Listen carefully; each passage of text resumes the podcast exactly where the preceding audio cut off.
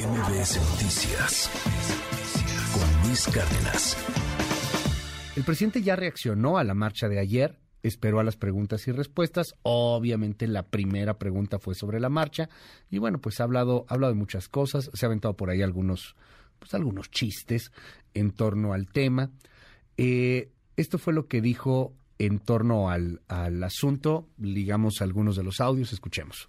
Y desde luego que lo de la manifestación de ayer y otras que vendrán, pues eh, se encuadran en este propósito de enfrentarnos porque no quieren la transformación del país. Quieren seguir robando, quieren regresar por sus fueros, quieren seguir manteniendo en la marginación, en el olvido a la mayoría de los mexicanos, empobreciéndolos. Entonces, ese es el fondo. Pero, repito, es bueno para el país. Son dos agrupamientos, o formamos parte de dos agrupamientos distintos y contrapuestos.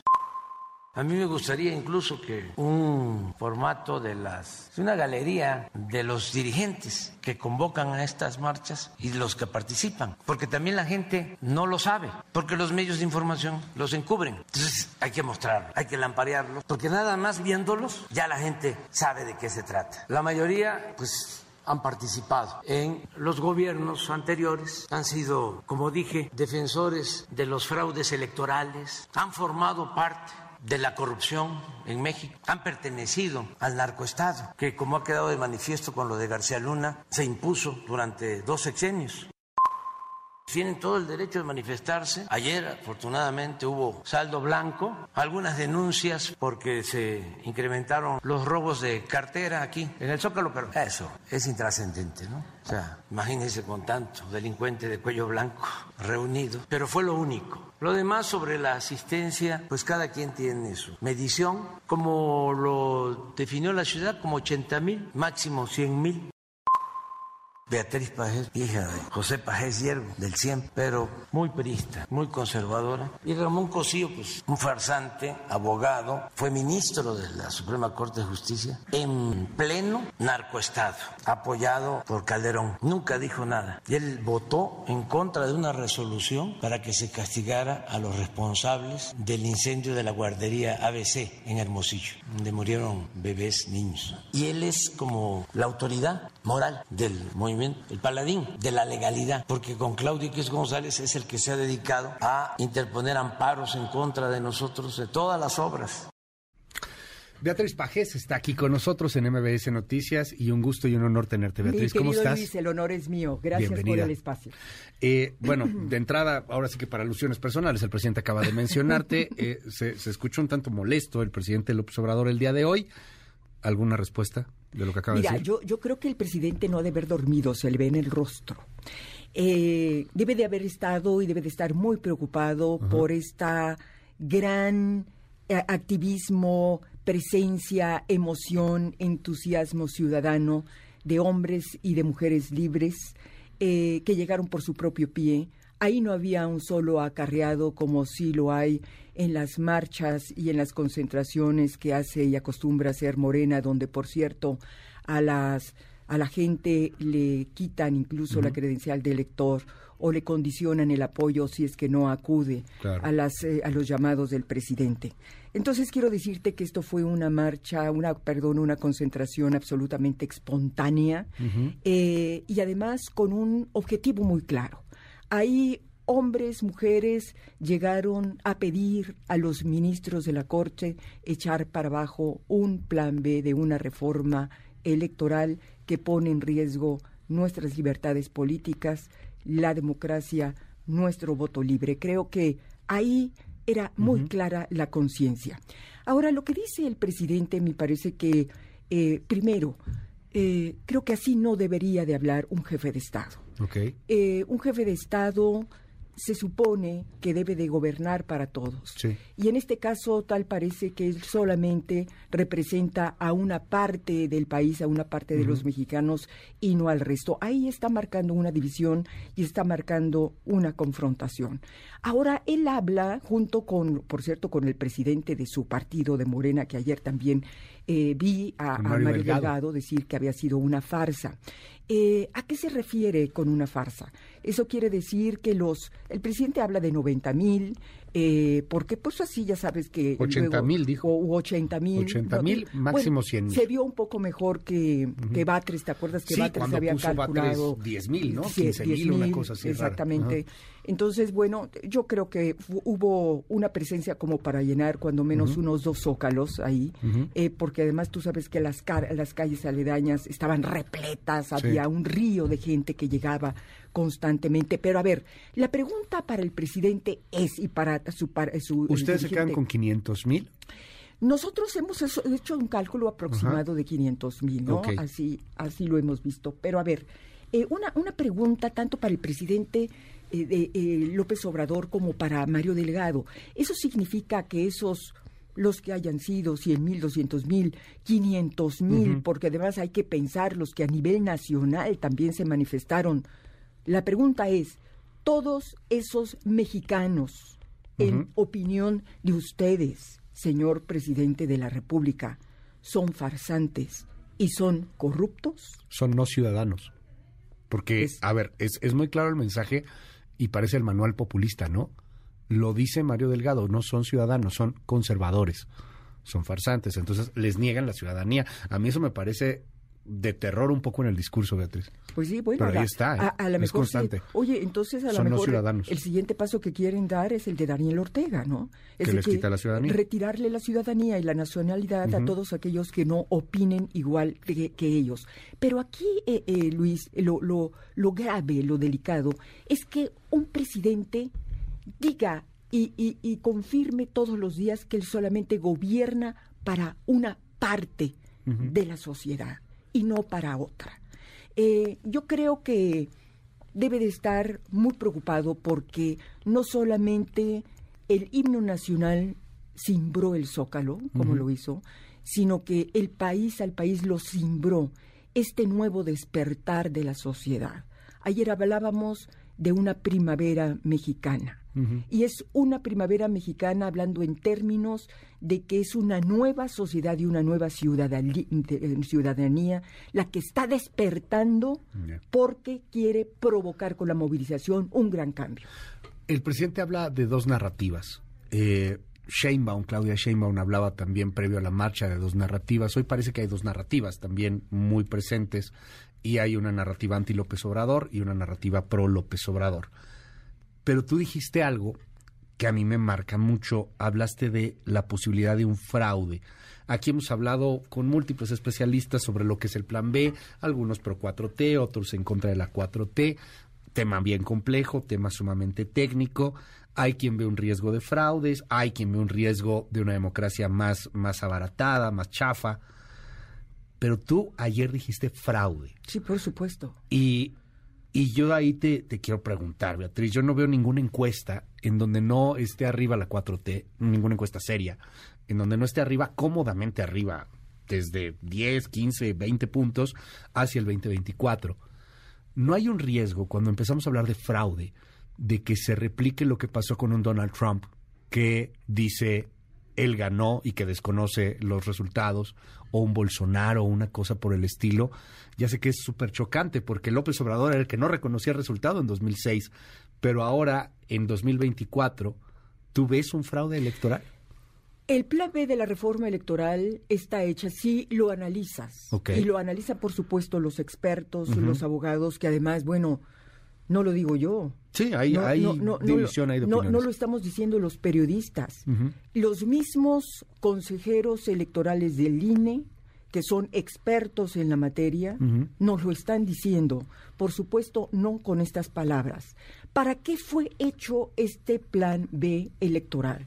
Eh, tú recordarás que se echó abajo gracias precisamente a la gran movilización del 13 de noviembre, los partidos políticos de oposición tomaron la decisión de votar en contra de la reforma electoral de carácter constitucional que pretendía no solamente reformar, pretendía desaparecer al INE.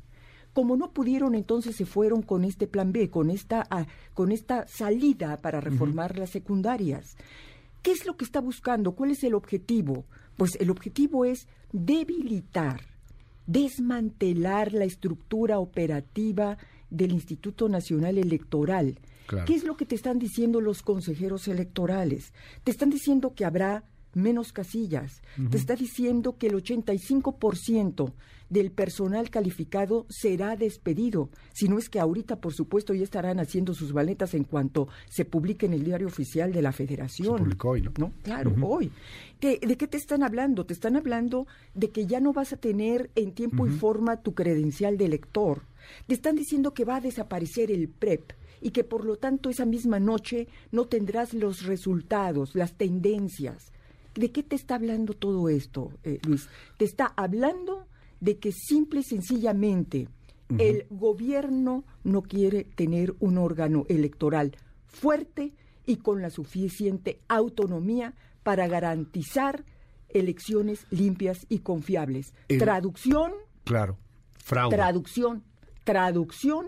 Quiero facilitar las cosas para imponer el triunfo de Morena en el 24. Porque lo dijo Lorenzo Córdoba, Beatriz.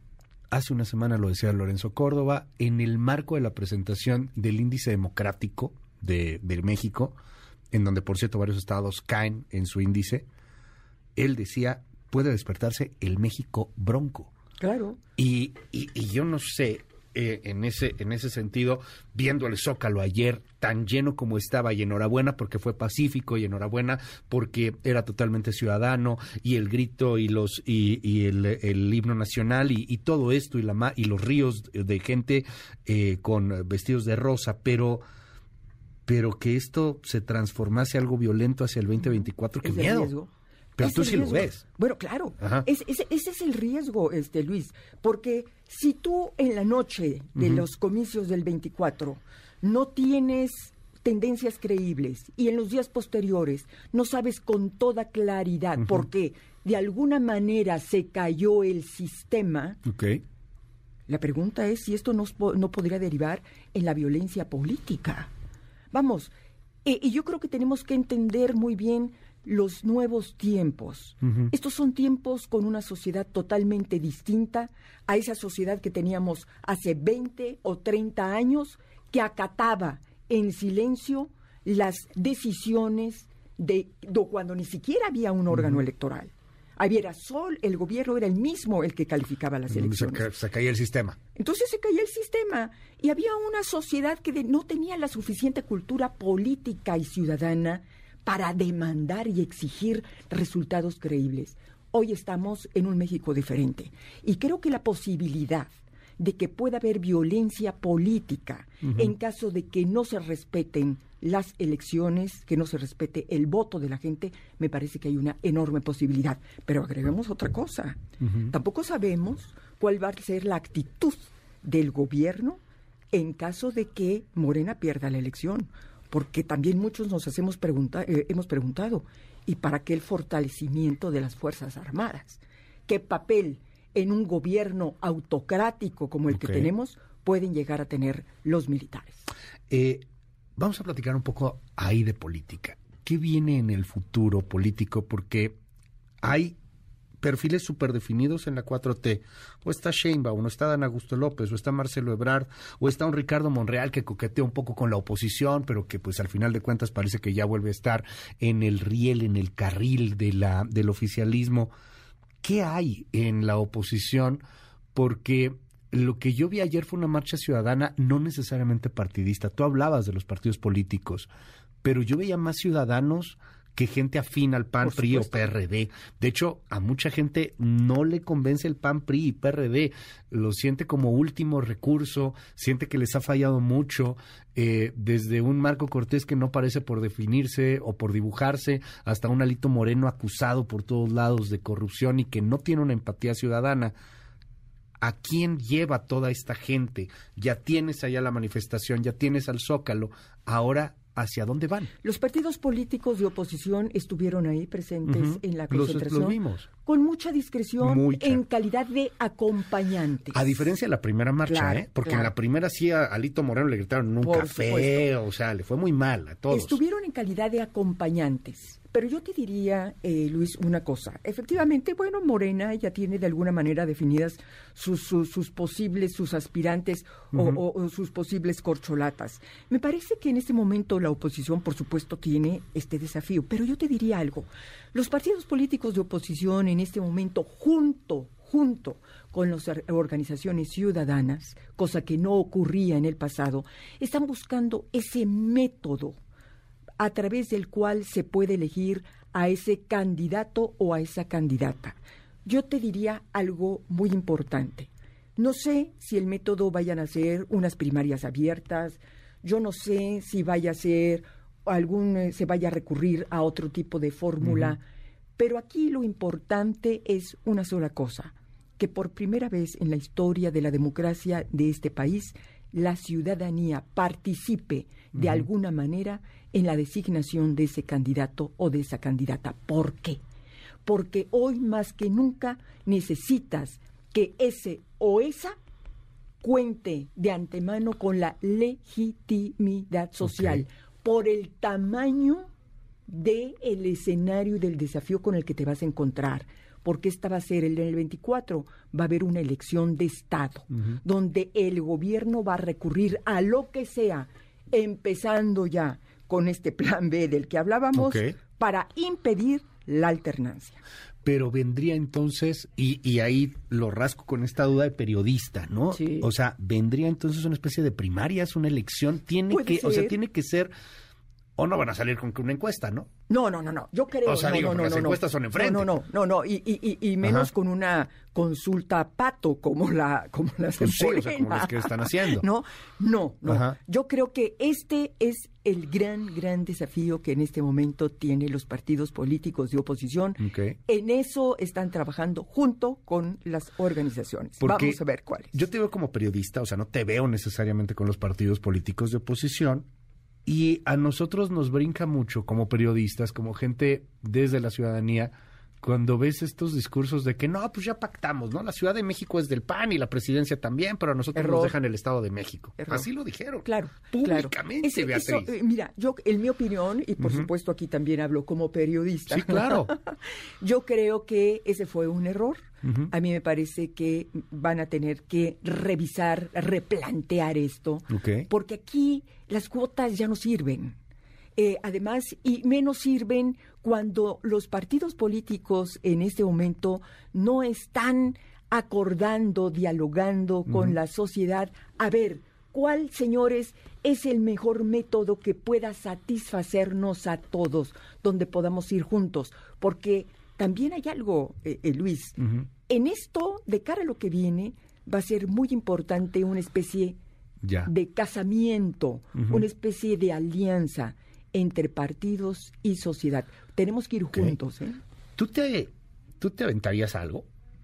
O sea, la ah. gente lo está diciendo. Tú quisieras ser candidata, ir a la alberca. Tú quisieras ser candidata. ¿Buscarías algo no, no, 2024? No, no, no confundamos. Yo creo que en este momento tenemos una responsabilidad muy importante en este activismo social, que es crear las condiciones para salvar al país de un proyecto político autoritario. Esto es lo más importante. No nos desviemos, cuando menos yo no me desvío y no me confundo. Una cosa es una cosa y otra cosa es otra. Oye, déjame cerrar con dos temas, Beatriz. Eh, tenía que preguntarte esto porque mira, me lo están preguntando. No, claro, mucha gente que sí, o sea, que si tú estarías buscando, mucha gente que no te conocía, por ejemplo, o sea, el día de ayer que te escuchan y que, y, que eso llamaba la atención, o sea, el, la concentración, los oradores ciudadanos, etcétera, y que dicen, oye, este, pues muy interesante lo que, lo que decía Beatriz Pajés, ¿no? Eh, déjame, déjame cerrar con un tema. ¿Cómo están jugando los Estados Unidos? Porque hoy yo creo que ya lo viste. Wall Street Journal. Wall Street Journal nos tiene en primera plana. Si por ahí tenemos la imagen en televisión y podemos verla, Wall Street Journal pone en primera plana la fotografía de la marcha del día de ayer, cosa que no me parece para nada menor. Eh, hay mucha cobertura internacional, pero hubo también reacciones de los estadounidenses al respecto del tema. ¿Qué opinión te merece lo que está pasando en Estados Unidos en particular, máxime en estas negociaciones con el Tratado México-Estados Unidos y Canadá y, y cómo no está cayendo muy bien el plan electoral? Ahí lo estamos viendo en pantalla de Wall Street Journal. Aparecemos hoy en la primera plana aparecemos, digo, una nota de México, ahí está la fotografía en el impreso, ¿eh? O sea, tú como periodista sabes lo que eso representa. Claro, pero pues deben estar muy preocupados. Pero ustedes deben estar muy preocupados. Es decir, vamos, hemos visto, eh, eh, Luis, las expresiones de congresistas norteamericanos, de distintos sectores del gobierno de Estados Unidos, que están preocupados por la posibilidad de que este plan B de reforma electoral pueda ser no avalada por los ministros. Este es un problema de democracia. Imagínate tú que Estados Unidos tenga como vecino a, un, régimen dictatorial. Es decir, bastante tiene ya el mundo y el continente con Venezuela, con Cuba, con Ecuador y, con todo lo que hay. Entonces, por supuesto que están muy preocupados y yo creo que impresionados con la gran manifestación ciudadana que hubo ayer a nivel nacional. Esto es el termómetro de que las cosas en materia de, de democracia en México andan muy mal y que hay una enorme, una gran, gran México, una gran parte de México que está demandando echar abajo una reforma electoral que va en contra de nuestras libertades. Imagínate lo que esto va a significar en términos de economía, de inversión. Implantada aquí una dictadura, pues bueno, eh, va a ser un desaliento. ¿Ves lo que está pasando con Tesla? Sí, claro. ¿No? Bueno, porque eh, el señor del púlpito presidencial dice que ahí que se necesita agua, pues ¿qué sabe? Lo quieren en el sur. Bueno, lo quieren en el sur porque pues es su interés político. Entonces, Estados Unidos está muy preocupado. Fíjate, te añado a lo que dice el, es, el Wall Street Journal. Lo que, lo que publicó la semana pasada la revista Atlantic. la, revista Atlantic lo mismo, es decir, Estados Unidos tiene como vecino a un autócrata Señores, el plan B, entre otras cosas, es la puerta de entrada para que el crimen organizado infiltre las elecciones del 24 e imponga, lo dijimos ayer en el Zócalo, la posibilidad de que el crimen organizado imponga no solamente a los gobernadores, como ya lo hizo en el 21, sino al próximo presidente de México. ¿Cómo ves el 2024, Beatriz? ¿Cómo ves este México? ¿Con qué cerramos? Bueno, todo depende de nosotros, de nosotros los ciudadanos y depende de la oposición. El 24 hay que ganarlo hay que ganarlo, Luis, porque de eso va la vida y el futuro del país. Gracias, es Gracias, querido Luis. por estar aquí con nosotros. MBS Noticias con Luis Cárdenas.